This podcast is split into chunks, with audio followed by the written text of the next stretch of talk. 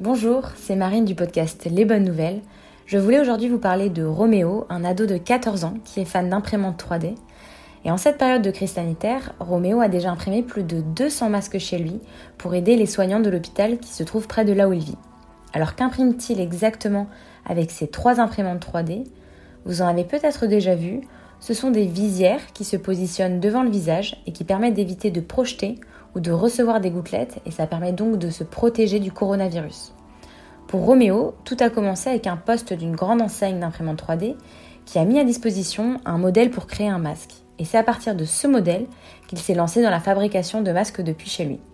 Il faut compter 30 minutes pour créer un masque. Avec ses trois imprimantes 3D qui tournent à plein régime, il arrive donc à fabriquer 6 masques en une heure. Il s'est rendu compte par un message qui avait été posté sur la plateforme de Covid 3D que l'hôpital qui se trouve à côté de chez lui avait des besoins en masques. Il a donc répondu à leur commande et leur a livré les 200 premiers masques la semaine dernière. Juste pour vous préciser, la plateforme Covid 3D, c'est une plateforme qui met en relation les fabricants de masques en 3D et les personnes qui sont en recherche de masques.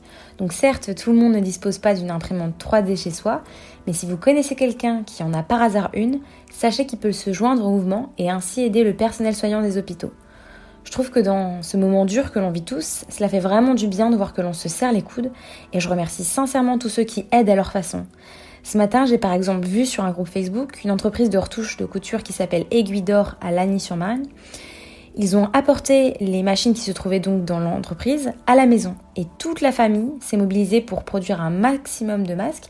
Ils fabriquent près de 300 masques par jour et les livrent directement dans les hôpitaux de Paris. Je voulais vous remercier d'avoir écouté le podcast Les Bonnes Nouvelles et surtout en cette période compliquée, prenez soin de vous.